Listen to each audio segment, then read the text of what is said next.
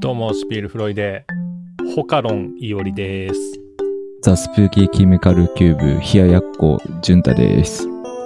冷やしに行ったのね。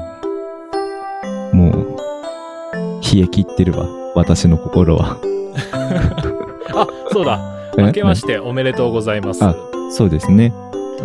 今年もよろしくお願いしよろましすく。お願いします。まあ、収録してるのはまだクリスマスなんですけどね。うん、当日っていう、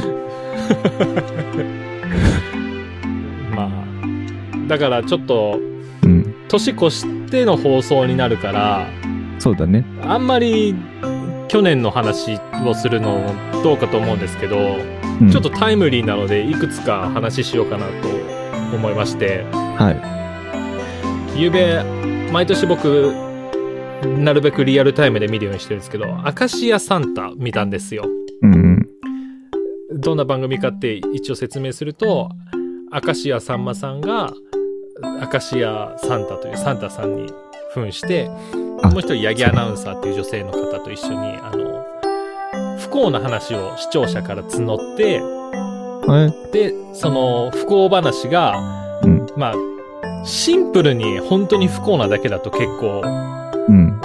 不合格になることが多いんですけど、それないでしょぐらいのやつなんだろう。不幸だけど面白い話が滑らない話なんですよ、要はね、結。局は。で、さんまさんの合格があると、うん、パネルを選んで、その抽選のいろんな景品が当たるっていう番組なんですよ。ああ。これキムタクじゃなかったでも、前。いやいや、キム、それ、三択でしょ別の番組ですよ。別か。うん。そん今な日え。昨日の放送で31回目って言ってたかなえー月、月じゃない。毎でしょ年、い年一の番組なんで、もうそんな長い付き合いになるということでですよね。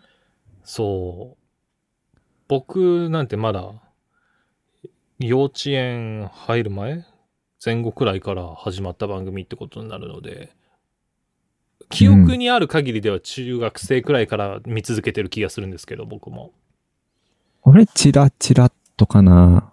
なんか、面白いのやってるから、まあ、つけっぱなしのテレビ見るか、ぐらいの勢い。だ番組のテイスト的には、潤太くん、わりかし好きだと思うんですよね。なんか、会話だけだから、うんちょっ。とわかんないですけど、割と他人の不幸な 話、笑うタイプじゃない おい、そんな風に見える。ひどい人みたいになってんじゃん。そんなことないよ。そっか、ごめんごそめんん。なことないよ、俺。そっかそっか。まあ僕も別に人の不幸でそんな飯がうまいみたいなことは言わないタイプなんですけど、あの番組だけはうんちょっと笑ってしまうなと思って。で、どんなのがあったかっていうと、ちょっといくつかはいはい。昨日ので思い出す、すぐ思い出せるので言うと、うん。サーフィンしてたらうん。サメに噛まれましたとか。それ本当本当らしいんですよ。で、20針縫ったんですって。え、それ日本でってこと日本日本。ええマジでいるのサメ。そう、サーフィンしてたらボードにバーンってぶつかってきて、その後足噛まれたらしくて。ええで、一瞬サメって離すから噛んだ後、あ、そうなそのの瞬間に逃げたんですって。あの、ギザギザのあの歯で噛まれたら、とてつもないんじゃないですか。ね。だから怖20っ針は、足縫ったっていうから、ちぎれなくてよかったですけど、うんそうだね。で、その人が景品当てたのが、うん。サーフィンのグッズとボー ドを当てるっていうね。神がかってますよ奇跡やねな。ガチ、ガチらしいんですけど。 まあ、あの、な、なんて言ったらいいんでしょうね、これ。サーフィンしに行きたいかね、まだって思っちゃうけ どね。怖くなっちゃってね。うん。で、あと別のだと女性で今年赤ちゃんが生まれて、うん。で、いろいろ頑張ってるんだけど、全然お乳飲んでくれないと。ああ。で、なんでかなんでかって相談、あの、旦那さんに相談したら、うん。 お前の乳首がでかすぎるんじゃないかって言って。 3センチくらい、なんか、お前の乳首、崎陽軒のシューマイと同じサイズやで、みたいな感じ で言われて、そんなでかいこと ある。シューマイで。で、そん、そう、そんなことあるかいってうん怒ったんですって。うん。で、そしたら次の日に、崎陽軒のシューマイ、旦那さんが買ってきて、うん比、べてみたら同じサイズだったっていう。 やべえな。相当遊んでたんじゃないのそれ。 まあ、遊んでたからでかくなるのかっていうのも、必ずしもかわからないですけど。まあ、生まれつきって人もいますからね。そうそう。サイズについては。うんっていう話があったりと か、まあそういうちょっと不幸だけど笑える話の番組なんですよ。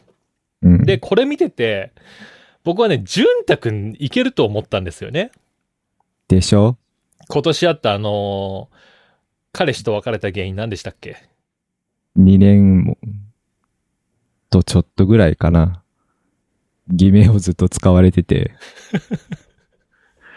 誕生日ケーキとかもさ、はい。やるわけ。なんか、はい。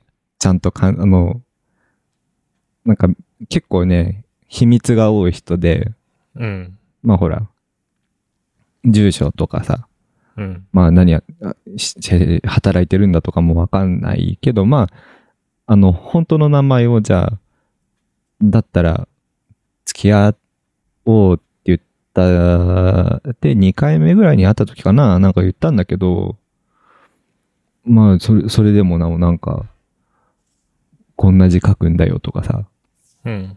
言いやがったわけ。うん。で、一回目、親と思って、名字について尋ねたら、うん。バレたって言われて、 うん。実はこっちなんだって言われて、で、うーんそれがどれくらい付き合った後でしたっけ、それ割とすぐだったかななんか、やまあや、割とすぐの時にうん。名字を偽っていたことが判明したんですよねそう。で、なんか、まあ、さ3回ぐらいあったかな ?2 回目だったかななまあまあ、とどめは、本名違うでって言われて、 そっから2年くらい付き合った後なんですもんね。そう。ゾッとしないだって、それ。今まで、今まで俺誰と付き合ってたんじゃって思っちゃうし、源氏名しか知らなかったですもんね。そう。完全にホストに騙されてるやつじゃんって思っでまあ職業も住所も名前も教えてくれないって、もうそれさ、指名手配犯ですよね。ああ、なのかなスパイとかね。スパイとかそうそう。まあ、驚きじゃないですか。なんか今までさ、あの、告げられた瞬間、あの、過去の思い出がさ、すんごい、走馬灯のようにこう、シャッシャッシャッシャッシャッってこう出てき一てる。気になんか、ふわー っても、あの、モノクロになってきます よね。そう もうああ、思い出はモノクロームって思いながら、なんかもう、ショック以前にもう、それからもう信用できなくなって、現在人間不信でございますね。うんあと、今年の話じゃないですけど、うん。あの、発展場行った時、どんな事件起こったんでしたっけなんでお腹痛くなったんでしたっけあの話かいあれはね、うんこ付きおちんちんを、私が加えちゃったからなんですね。暗いからよくわかんないんですよね。そう、わかんないんだよ。だ、でも、かすかにローションの味がしたわけ。はい。ローションであろうっていう、あの、ほら、あるじゃんなんかちょっとぬるってしてる。でなんか、うーん、の、のりかいみたいな。うんうん。うん。まあ、あ、こいつもしかして、やった後シャワー行ってないのか、それとも事前につけてきたのかわかんないけど、まあ、いっかと思ったんだけど。うん。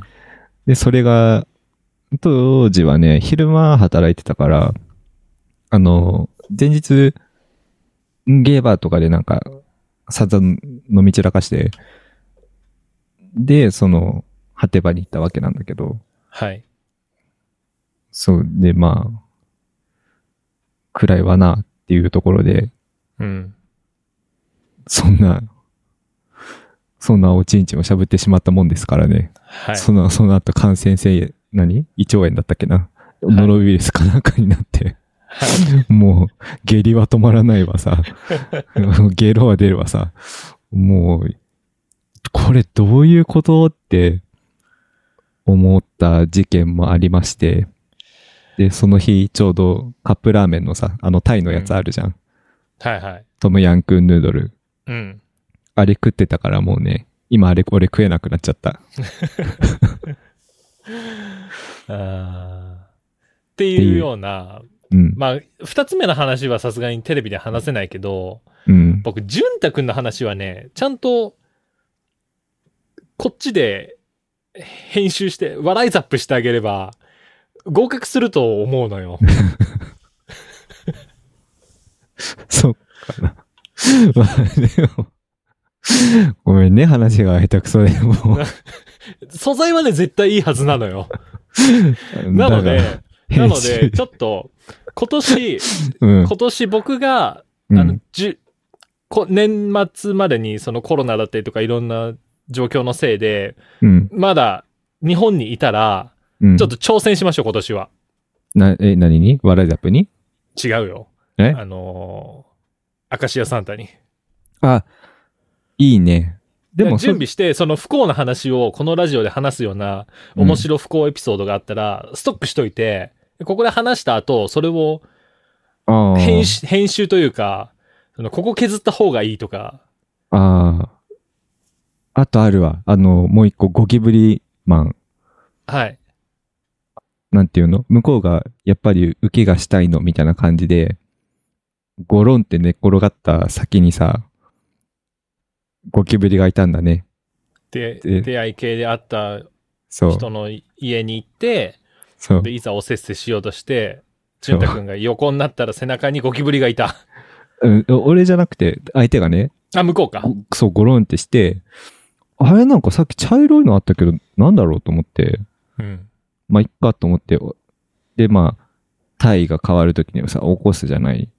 うん。で、そしたらもうさ、ものの見事になんかもう押し花みたいになってるわけ。この、肩とか肩甲骨のぐらいにさ、うん。ゴキブリ潰れてやがんぜ、こいつって思って。うん。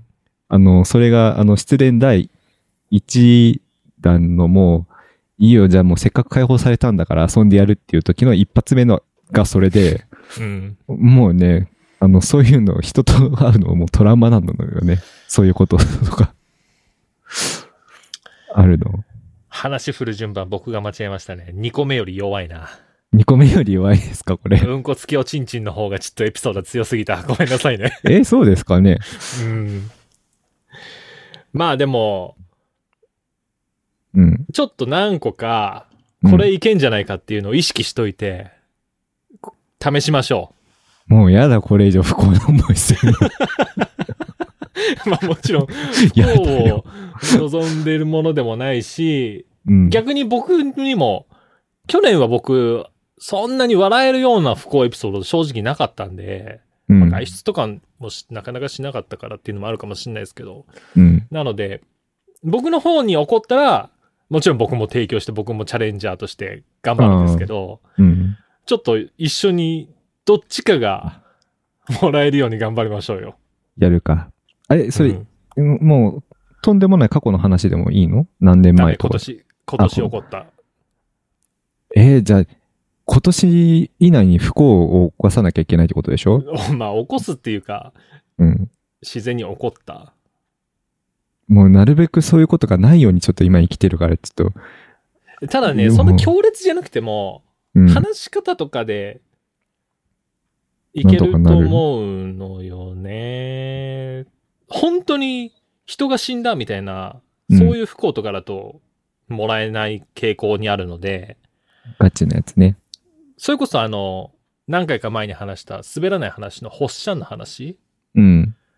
あの学生時代にサッカー部で部活でお前らちょっとたるんでるから、うんえ一発ずつ殴ってくっつって、並べって先生に言われて並んで、うん一人ずつビンタされてったら、うん双子の兄を殴った後、双子の弟が来て、うん。先生頭バグって2回殴ったと思って、それ以降1人2発ずつ殴るっていう そんな。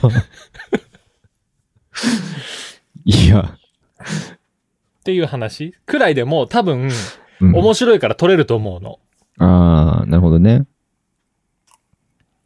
ああ。だから、、いかにその、原石を見つけるかということですよ、普段から。うん。原石な、あまあ。で、僕らあはその話術がそんなに優れてるわけじゃないので、うんうん。これで行くぞってなったらちょっと準備をして、ちゃんと構面成して白く仕立て上げると。そう。はがき職人やな、これ。あれとかも面白かったけどな、まあ不幸な話っていうか、うん。ちょっとした小話くらいのレベルだから、エントリーはできない話ですけど、もちろん。うん。一緒に働いてた時に、うん。ちょっと不思議な雰囲気の Y さんが同じフロアで働いてて、うん。で、結構混んでた時にレジ僕が売ってるのを一緒に手伝ってくれたんですよね。で、うん。人に見られたら良くないような商品って、見えないように紙袋に入れるじゃないですか。例えば、あー生理用ナプキンだとか、うん。下着だとかってそうだビニね。ールで透けちゃうと良くないから、袋に入れるでしょ。うんうんコンドームとか。そうだね。で、そんな商品がないのになんか紙袋にごそごそ入れ出して、うん。え、このお客さんの場合それいらなくねって思って何入れてんのかなって見たら、うん。電話を入れてるっていう。電話をやらしいものだと思ってんのは、それフィルターかかってるだけやろって いう。先入観がね。混んでる時にやめてよ、完そういうボケっていうね、話があったんですけ ど。全に Y さんね。そう私大嫌いなまの。あ不幸、い やそれは言わなくていいですよ。 最近嫌いなのよ。っていう、その、まあ不幸な話じゃないけど、うん。でもこれ、多分シンプルに、忙しい時にそれやられたら、いやいやいや、なって、終わると思うんですけど、うん。そこがちょっと面白いというふうに、何、拾えるかどうか。 ああ。普通に怒っちゃいますよ、俺、それ。でしょ でしょだからもうちょっと意識して、今年1年過ごしましょそれそうだう。ね。一瞬イラッとするけど、よく考えたら、よくよく考えたらちょっと面白いなっていう。アホやってやつね。そうーん。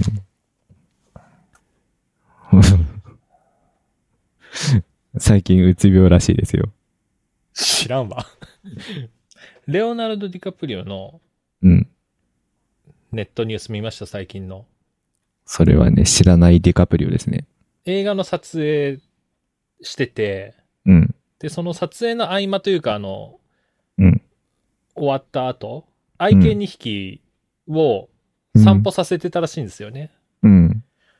で、そしたら、愛犬の1匹、あ、両方ともハスキー、シベリアンハスキーええみたいな。でっかいじゃん。でかい、そう、でかい犬なのよ。うん。で、そのうちの1匹が、うん。凍った湖に飛び込んだらしいんですよ。 えやんちゃだから。あれ、あれ、あの、リードを引いたままってこと多分、えーリード話したのかなちょっと詳しくはそこまでちょっと見てないんですけど、うわどういうこともう助けるしかないじゃないですか。まあ、そそんうだなね。寒い中。しいくら冬に強いシベリアンハスキーといえども、そんなずっと泳いでたらどうなるかわからんし。うんで、もう、なんとかこう、でっかい犬抱えて、助けて、助けて出てきたらしいんですよね。レオ様が。そしたら、もう一匹の愛犬も、俺も遊んで、俺も遊んでって飛び込むっていうね。 リオナルド、ディカプリオ様、風邪をひかないことを祈りますね、そうこれは。ネットでは、あの、今回は救えたかっていう、タイタニックであの、あ、 そういうこと。 っていういじられ方をしてました けど、すごいね。じゃあ、あの、感動的な BGM は流れなかったわけ流でれなすい、きっと今回ね。は。 ストップ。結局2回助けたっていう話。いやー、そんなワンちゃんいるんだ、逆に。シベリアンハスキーって結構ね、自分がでかいとかっていうのを理解してないから、 ああ、やんちゃに来るのよ。まあ、そんなとこも可愛いなって思うけどね。おバカだからね。な、えーえーと、この放送もうちょっとはあるかああ、入れますか。はい。あありがとうございます。ごめんなさい。この番組は YouTube をキーステーションにアンカー、Spotify、 Apple や Google 各ポッドキャストで放送室の構成を丸パクリしながら元同じ職場の2人の雑談をお送りしています。うーん。プラットフォームが広がって、末再広生がり。数を見ると、うん。一応数字は動いてはいるので、えーそんなに、そんなだ大きくは動いてないですよ。もちろんうん YouTube 見たってたかが知れてるんで。うん。だけど、ゼロじゃないので、どどうだろう。僕がちゃんと配信されてるかなってチェックしてる以外に動いてるっぽいので、うーん。じゃあ見つけ出してくれてる人がいいたりすんのかなまあ、すぐ切られてる可能性もゼロじゃないですけど、一応、何かしらの形で発見はされてるっぽい。何で調べんだろうね、そういう人って。どうなんだろうね。だって、ピンポイントでサボリンボって入れないと出てこないじゃん、多分。うん。視聴者が集まってくれば注目なポッドキャストみたいなのとかああ、まあ、出るんでね。しょうけど、うん、うんプラットフォームによるのかな。ちょっとそこまでは調べてないですけど、まあありがたいことですよ。ね。続けていけばね。で、あの、僕らがコンテンツを良くしていけば。コンテンツよくできるか増な。あコメントとかいくれる方はもちろんありがたいですけど、やっぱ、サイレントリスナーの数をまずは増やすことが大事なので、うーん、そうだね。そこもありますね。そうそう。何もコメントとかくれなくても、実は毎回聞いてるよっていう方もうん。いて、その上でコメントくださる方とかも出てくるわけですから。確かに。えーっと、M1。あ、M1 の話いきますか M1、はい。あのー今年は、なかなか1回戦からうん。たくさん笑ったんですけど、やっぱみんなあの大会に1年かけてるわけですよ。あ、おもう、笑い芸え人の方たちは。りすぐりのうん。ネタを用意して。用意して。で、あの、持ち時間とかもあるから、そこに合わせてうん。調整、細かくしてったりとか、うん。なんかボケて、受けている。で、そこに本当は被せていくボケだけど、じ、笑い声で聞こえなかったらもったいないから、ちょっとコンマ何秒ずらして言うとか、そういう調整を繰り返したりとか、本当にやっぱ、日本一の大会ですから、かけてるわけよ、すごいねみんな。うん。で、例えば、ユニバースっていう男女コンビのうん。方とかいて、ユニバースのね、原ちゃんさんはね、僕ら働いてる時で、僕、店で見たよ、一回。え、そうなのうん、あの、あ、潤太くんいた日かなわかんないけど、もう一人のあの、おね、変態をたくさん連れてくるお姉さんとかは、うん。お、あれユニバースの原ちゃんだねって言っても、全然、まあ多それ分、それ誰じゃんみたいな顔されましたけど。俺も、 多分俺もそれは誰じゃってなってたと思う。うん。で、そのコンビなんかも今年すごく面白かったし、で、男の方の方の川瀬名人っていううん。芸名でやられてる方は、うん。スーツとか着てるけど、やっぱり M1 であの衣装だと緊張するからって言って、1年間うん。劇場の出番とか終わった後も、うん。その衣装のまま帰ったりとかしたんですって。ああ、 1年間。すごいね。ね。でも結局緊張したらしいんですけど、ダメじ ゃん。なんかスポコン的な、そういうね、熱血を感じるよ。あのただそれって僕もちょっと近いことやることあるなと思って、レコーディングするときうん。に、あの、もう練習の時から撮り始めて、うん。よし、取るぞじゃなくて、回し続けて、なんか割とリラックスした心境でうん。本番もやるというか、うん取るとう。いう意識を、なるべく意識しないようになるように。まあ、そうだね。そうだね。うん。なんか取る、取るぞってなったら、ちょっと、なんか変に力が入っちゃったりして、普段ミスらないところでミスったりとかってあるじゃないですか。そう、もうこんな簡単なリフなところでミスるっていうと ころで、うそうそうそうそう。ーんって思いながら、あの、スペースボタンを押すんですけどね。いつもだからそう、なんかやっぱ通ずるものってあるなと思って、アホみたいにずっとポケーっと見て笑ってるんじゃなくて、やっぱ M1 見ても音楽に返せることってたくさんあるなって僕は思って、今今年改めて。え例えば、あのー敗者復活戦で復うん。選ばれて復活されたのが、ラストイヤーだったハライチさんだったんですよ。うん。ハライチさんはわかりますあの、すごい歌声がガラガラの人え歌声の印象ねえな。あの、い、ちょっとずつ言葉をずらしていく、あれね、すボごケい、のあの、漫か才わする。かわいいツッコミの方がいるとこや。なんか、突っ込むというよりは、の、乗っかってくみたいなボケそうだね。終始、 わかんないやつよね、あれ。あれ割と好きだ。今年はそのネタじゃなかったんですけど、あ、そうなの。そう。でね、ハライチさんは、その、敗者復活戦も、うん。本戦の方も、両方とも時間切れ起こしてるんですよ。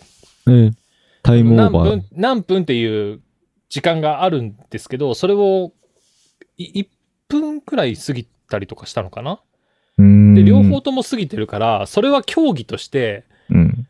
失格にならないように調整を重ねたコンビも多いし、実はあと30秒あったら、うん、もう2つボケ入れられたから、もっと面白くななったんじゃないかとかっていう世界になってくるから、うん、それはどうなのっていう声も結構ネットで多かったりとかして、なんかラストイヤーだからってやったもん勝ちは良くないみたいな。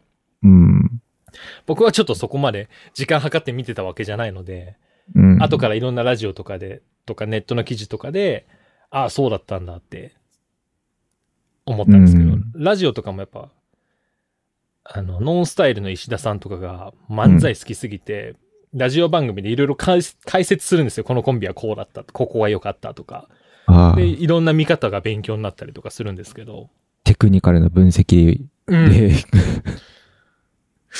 すんごい勉強になる。ま もあう、それが直接音楽に変えるかっていうのは微妙ですけど、 見な方んが変わる。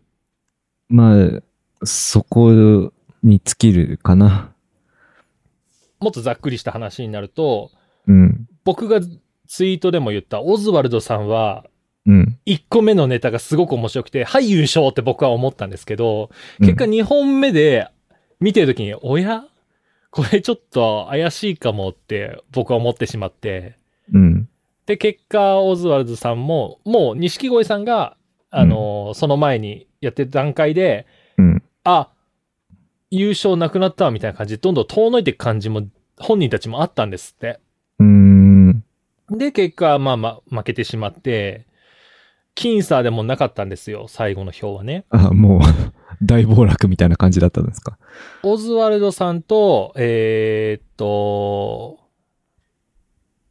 あ、名前で忘れした。えーっと、ランジャタイじゃなくて、えインディアンスさんがうん。 1票ずつ入って、残りは全部錦鯉さんだったんですよ、確か。おおっていうくらいもう圧倒してしまってて。ー。うん。えただし、個人的にはね、個人的には、うん。錦鯉さんは僕、2本目より1本目の方がもう笑ったかなっていう気もして、まあ好みとかもあるし、僕の理解が実はうん。いまいちだったっていう可能性ももちろんあるんですけどね。うん。で、それって、やっぱ僕らもライブとかアルバムとかの順番とかで、瀬取りって考えるじゃないですか。そうだね。曲順、ここ一発目は、うん。もうこの曲は知れてて盛り上がるから一発目ドーンと行こうかとか、うんワンマンの時とフェスの時とかも変な話、曲順って変わると思うんですよ、絶対。そうだフね。ェスだと知らない人が多いから、うんキャッチーな方で行って、一回見てもらうとか、うん。作戦があるじゃないですか。まさにそういう戦略の立て方みたいなのも、ああ。改め。て大事だなーって考える時間になったりね。まあ、あとは、継続は力なりですね。それも本当に思った。なんか、だからといってダラダラしようとは思わないんですけど、錦鯉さんの50歳になって優勝っていうのはやっぱ夢があるよね。うん。だし、よく、よく続けていいたねっていうところじゃない、ななんかきっと、きつい仕事やさ、そういううんうん、苦い思い出もあっただろうけど、うん。だって50歳で、お金ないですって言って、本当にお金なさそうな雰囲気でしたからね。 あの、借金100万円あるそうですよ。100万だったか、80万だったかな 忘れたけど。まあ、あの、キングオブコントで優勝された空気階段のもぐらさんは、うん。 500万くらいあったのかな。結構もっとえぐい金額なんで、うん。ちょっとかすむんですけど。なんか、多いですね。そういう人。まあ、そう、まあ、音楽業界とかも多いと思いますよ、正直。まあ、うん。でもそこまでカツカツになるかいって。使い方の問題でしょうね。あの、だらだらと使ってくバンドうん。もいたり、ここはもうほんと勝負だからって、一発勝負に出たけど、ああ、そういうことね。うんで、ビデオとか宣伝とかにお金かけたけど、結局、うまく結果出せずっていうので、借金が残ってしまったパターンとかっていうのももちろんあるでしょうし、ツツアーよ。し、やるぞ、車買いました、ちょっと借金しましたとか。うん。あるね。うんだから、その M1 の話に話を戻すと、M1 ってうん。結成から何年までとか、出場の、あれは決まってるんですよ、年限が。え、そうなのそうそうそう、もともと、島田紳介さんがうん。 M1 作られた時に、その、諦めも大事だと。まあそうだいね。つまでやってても可能性ないんだったら、うん。っていうので、インドを渡すためにそれも設定されたんですけど、うん。今回みたいに、錦鯉さんみたいに、年齢いって跳ねるパターンもあるわけじゃないですか。うん。え優勝しながらラストイヤー56歳ですって言ってたからね。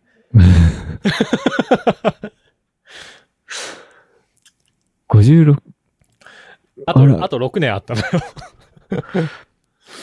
まあ、じゃあ、余裕がある段階で、 6年後までね、今の人気が維持できてるとは限らないですからね。ここで売れてって、まあそうあだるね。程度の地位を築くのも大事ですから、もちろん。とはいえね、やっぱ50、もう今年すでにブレイクしてましたけど、うん、でも、こっからより一層お忙しくされるでしょうから。うん、ね、すごいね、頑張ってるし、やっぱ、そういう意味でも勇気をもらえたというか、うん。ちょっとね、うるっときちゃった記事見たとき。うん。でも漫才見ても、今言っちゃったんでしょ漫才は俺見てないですよ、その錦鯉さあん。あ、そっか、うんそっか。あの、なんだっけ、オズワルドか。うんオ。ズの、あの、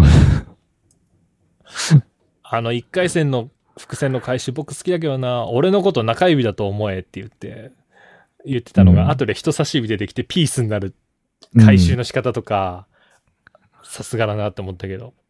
なんか、ああ、そう来るかって思うけど、なんか別に、あの、普通に笑えないっていうか、なんか、なんというのあの、美術、美術の絵画を鑑賞す る、んみたいな、そういアうー、トアートと思ってるんですか うん、なんかそんな気がしてならないの。なんか、基礎知識がないと理解できないところがあるとかさ、多分、あるんじゃないあーまあ、なんか物知ってないとね、いけそうない部分はあるかもしれないけど。だから、だからね、僕芸人さんで、うん。あの、全員とは言わないですよ。やっぱ面白い人って、頭いいと思まあそうだね。う。うん。フリートークで面白い人はやっぱ頭の回転絶対早いし、うん。自分の友達見てもやっぱカロちゃんとか、面白い人って頭いいもんね。そうね。うん。そうなのよ。頭の回転が遅いとこういう風になるわけですよ。 あの、うまく話をまとめられないから、結局、あの、いくら原石がさ、ダイヤモンドとかでもさ、はいただの、なんか、石炭みたいな感じに。 だから、じゅんフリートークじゃなくて、準備できるというのは、武器になるわけよ。あ、まあそうだね。うん。そこさえ、そこさえ、うーん。すまんね。いろいろね、ネットフリックスでうん、最近のも見てるっていう話をこの前もしたんですけど、うん。イイカゲームが終わって、今ね、さんまさんの付き人だったジミー大西さんの話のジミーっていうのが始まったんですよ、配信が。えー、で、これ確かね、あの、小出圭介さんがもともとやられてたけど、やらかして撮り直しになって遅れたやつじゃないかなと思うんですけど、うーん。まあ、公開になりまして、あの人、でやちょっととけそれもね、見なきゃいけないなと思いながら、まずは、うん。浅草キットを見ようと。ああ、あえっと、ビートたけしさん。そうです、たけしさんコンビか。の、あのー生い立ちっていうか、その、どうやってコメディアンになって成功していったかみたいな話を書かれてるんですけど、そんなのあるのそうそ、たけしさんが浅草に来て、うん。で、そ、あのーフランス座っていうところで、うん。エレベーターボーイでバイトしてたんですよね。えで、ー、その時に、あのー出演されてる方のショーも見て、深見千三郎さんっていう方がいて、幻のコメディアンっていう風に言われてるんですけど、うん。うん。その方が、その、フランス座の、うん。なんていうの、支配人というか、その、取り仕切られてたんですよ、当時。うーん。で、コメディアンとか、脚本家としてもやられていて、うん深見千三郎さんのコントがとても当時面白かったと。うん。で、若き日のビートたけしさんは、うん。弟子入りをお願いしてえするんでー、すよね。で、最初もう全然緊張して何もできないようなたけしさんだったらしいんですけど、深見千三郎さんのタップダンスを見て、うん感銘を受けて、うん。で、もう死ぬほどタップダンスとかをしていくんですよ。えー、で、そっからどんどん実力をつけてって、お笑いの方にも行くんですよね。最初じゃあタップダンスだったの最初タップダンスから覚えて、あの、芸がないやつがうん。芸人になれるわけないだろ、バカ野郎って。深見千三郎さんの口癖だったらしいんですよ、バカ野郎って。えー、で、その、タップダンスちょっとやってみて、うん。ちょっとなんか見込みがありそうな感じだと。で、どんどん練習していって、フランス座って、うん、今でいう、あの、浅草東洋館のことなんですけど、当時は、うん。あの、ストリップ小屋で、あ、そうなので、その、幕間というか、ストリップの合間にお笑いをちょっと出すみたいな感じだったらしいんですよね。いいディストピア感ですね、それは。うん。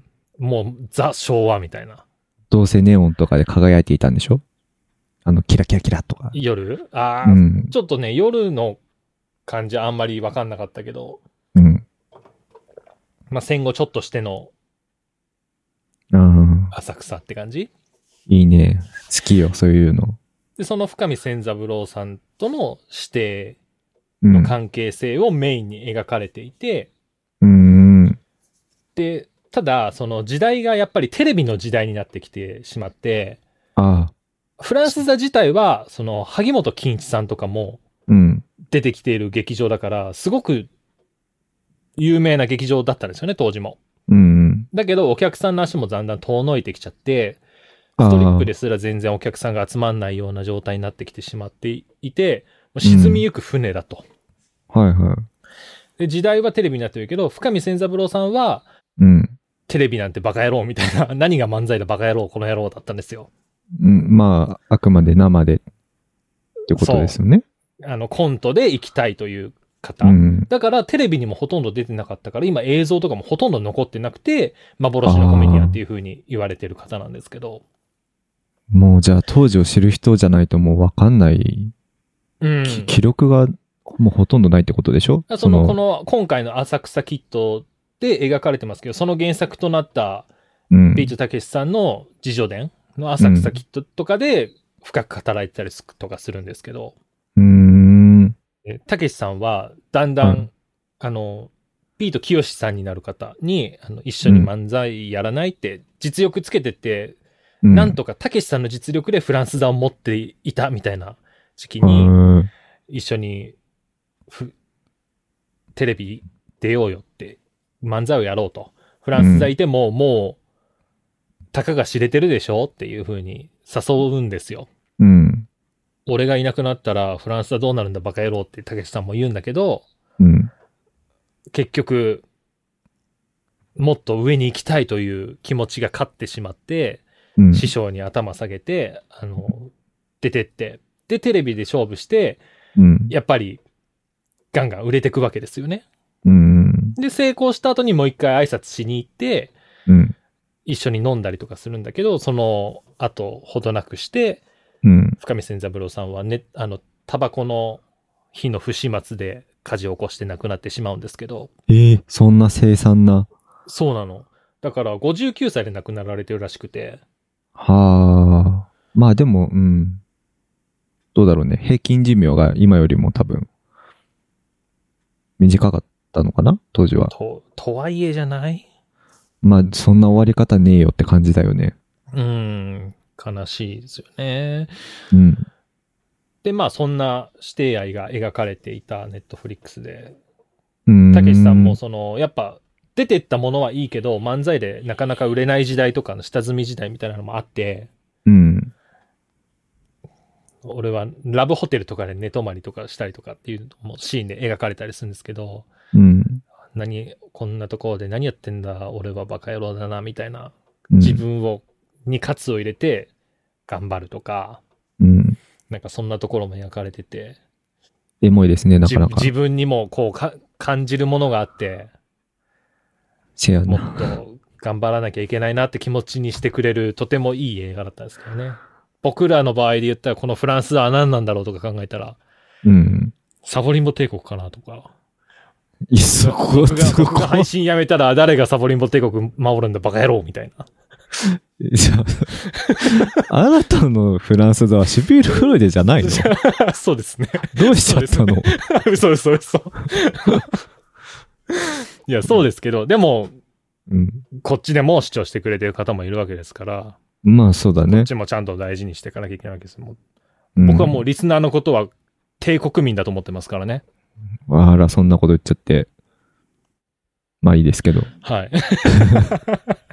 まあまあ、そんな考えさせられる映画で、うん。と柳楽優弥さんがうん主。演されてるんですよ。柳楽優弥さんってご存知た、わかるかな顔を見たらわかるかも。えっとね、誰も知らないって映画でデビューされたんじゃないかな。僕、それも映画館で見たんですけど。あれか、あのーちょっと切れ長の目の、あのそうです、そうです。人ね。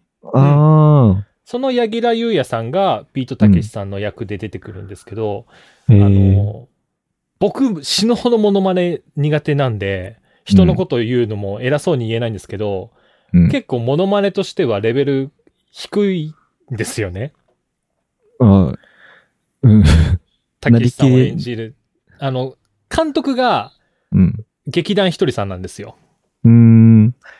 で、劇団ひとりさんってすごいビートたけしさん好きで、もともと、むっちゃもう愛の伝わる作品になってるんですけど、モノマネもうまいじゃないですか。うんまあそうだね。ひとりさんと、あと、松村さんうん。お笑い芸人の。に、あの、うん。モノマネを仕込んだりとかして練習したらしいんですよね。へえで、あ、でもゼロだった人が、うこんんなになるんだっていうような作品として見れるくらいの、うんやっぱクオリティになっていくわけですよ。あ後半に行くにつれて。後半の方は上手かった気がするな。へえ。で、ただ、柳楽さんの演技で、うん。あの、顔、引きつったりとか、ピクピクさせたりとかっていうところもコピーしてるんですけど、うん。事故後のたけしさんですよね。 じゃないだって、あれってさ若、若い時ってそうじゃなかったのに、そそう。 劇中そうなっちゃってるんですよ。だってもう、あれ、事故とかになったのって、アンビリーバボーとかやってたぐらいでしょそうそうそう。そう、そんな前の人、 そんな前のシチュエーション、やっあれなのかな時系列的には置いてなかったのかな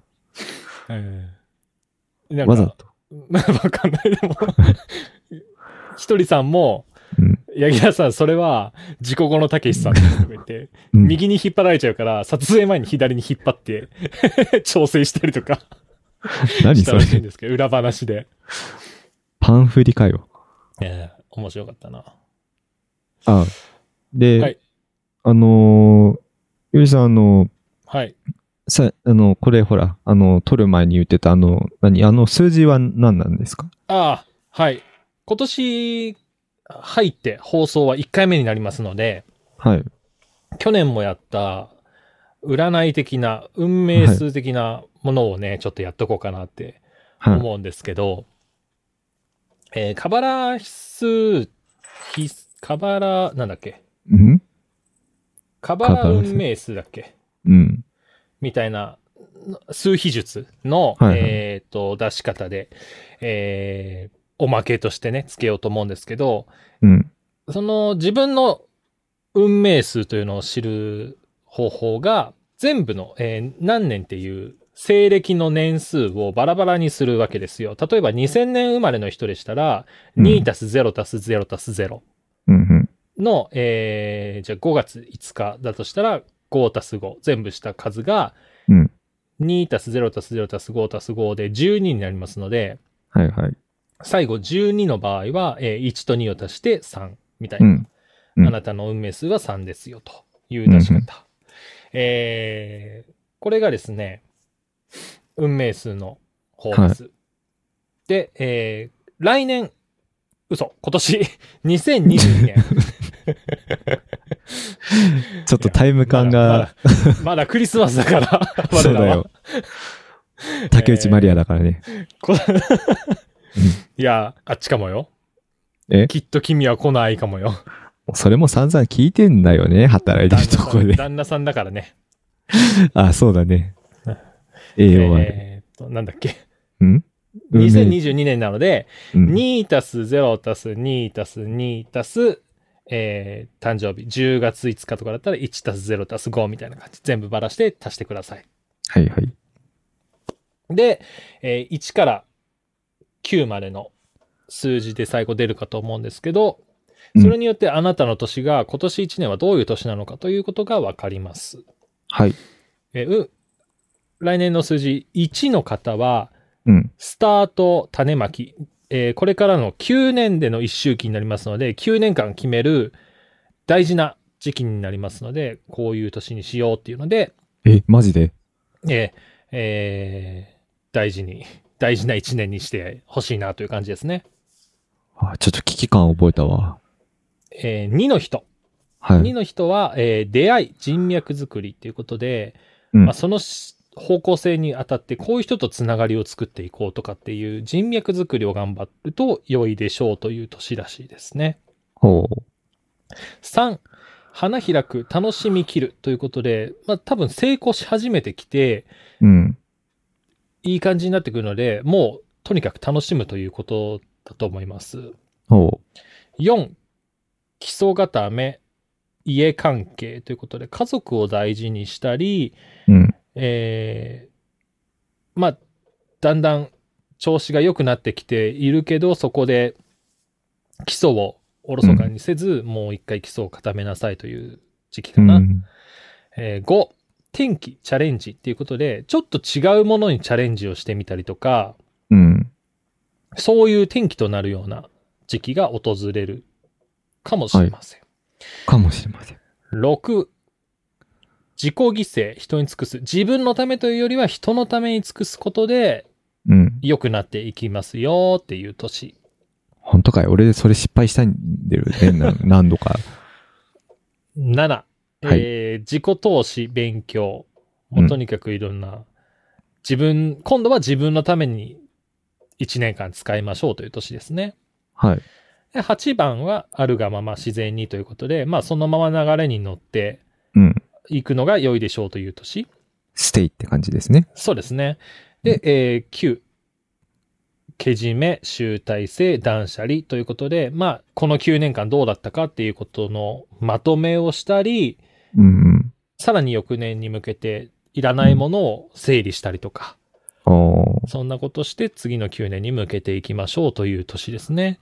えー、潤太くんなるほ何ど番でしたかゆたくんは一番でした。あ、じゃあ今年1年で次の9年をそう。決めていくという感じですね。これちょっと、 うんできるかな。でもいいんじゃないそう考えたらほら、うん。偽名の彼氏は去年、あ、今年か。え去年か。 放送上だって去年か。うんうん。断捨離したわけですから、あ、まあ確かに。え、じゃあ去年9だったのかな俺。そりゃそうじゃないだって、足してる数が1減るんだから。ああ、うまくできてますね、こういうの。え、え、え、 ええなんか、当たり前っていう感じはしなくもないけど。ああ、っていう、なんていうのなそのさ、人生の流れ的にさ。ああ、だから、ちょっと信憑性あるってことですよね。うん。うん。とまいあうこ、とで、潤太くんは、そう、今年、うん。次の9年でバンドをうまく動かすために大事にした方がいいということですよ。ね。もうバンドは崩れちゃったけどね。立て直しましょ何回立て直せばいいのもうこれ。う。 まあ気持ちはわかるけどね。僕ね、9番でした。ああ、そうなのね、逆にね。なので、うーん、やっぱりけじめ集大成っていうことで、ここで日本離れられたら綺麗よね。うん、まあ、今年で、あ、そうか。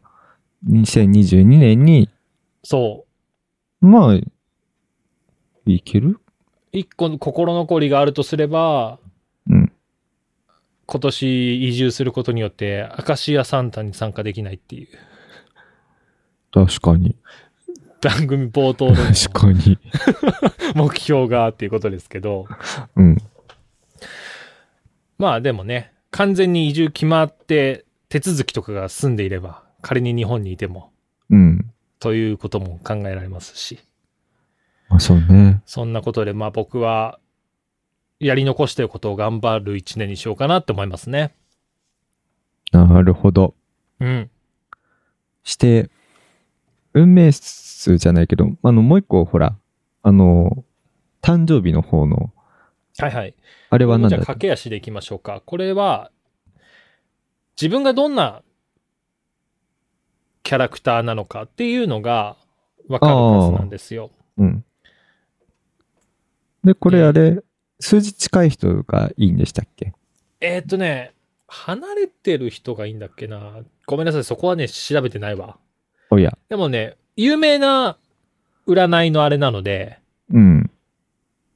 カバラ数比術とか運命数とかで検索したら皆さん出てくると思いますので、ソウルナンバ探してみてー。ください。潤太くんはちなみに何番俺8。 8番ね、こだわりが強く、金運もあるが、ものの考え方が極端。うんら。しいそうだね。 そうだね。思い当たる。いや、思い当たりますね、完全に。 金運。まあ、そうだね。意外と、意外と、いるんですよ。そっか。そういう人とか。僕はね、1なんですけど、うん。才能も運もあるが、ハートが弱く、小心者。嘘つけ。まあ才能と運に関しては、ちょっと、うん。自分でジャッジするのは難しいけど、うん、ハートが弱く、小心者は当たってるかも。あ、そうな結構のこう、うん、行ったれ行ったれっていうよりは、結構用意周到にいろいろ調べていきたいタイプだったりするかな。うん。うん。うん。不思議だね。それ誰にでも当てはまるようになってんのかなって思いながら。まあ、だけど占いって結構そういうもんだったりも、自分に当てはまるとこを探してしまったりっていう考え方もできるけど、うん。まあ、一個ね、あの、新年ですから、そうね。参考にしていただければと思います。いやーそうなんですよ。ものの考え方が極端なんですよ ね。もう俺白か黒かどっちかにしないと、ま、あの気が済まない人だからね。もう、マイケル・ジャクソンです。そうなの。ブラックポーカーポーカー、茶ってことですね。 そ茶んなは、茶色が入るからや紛らわしいな。そんな、極端 な、SE というか、いや、言うじゃない。まあ、言うけど、ベーンとかもありますよ。スムースクリミナルとかね、それこそ。茶、チュクチュク。 有名な空耳もありますから。なんだ、なんなんだろうね、あれは。ハートから出てくる、こう、あれなのかな。情熱的な効果音なのかな。あのギターとかで言えばエディ・バンヘイレンのタッピングとかっていうのは今やみんな使ってますけど、うん。マイケル・ジャクソンのポーは真似できないですからねみんなで高いじゃん、あれだって、もうそもそもが。高い声自体はだってほらヘビーメタルとかでもみんな出しますからあー出せ。るけどポーってやらないじゃないみんなになんか やろうと思わないよねそもそも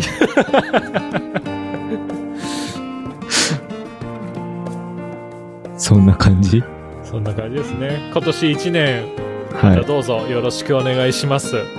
お願いいたします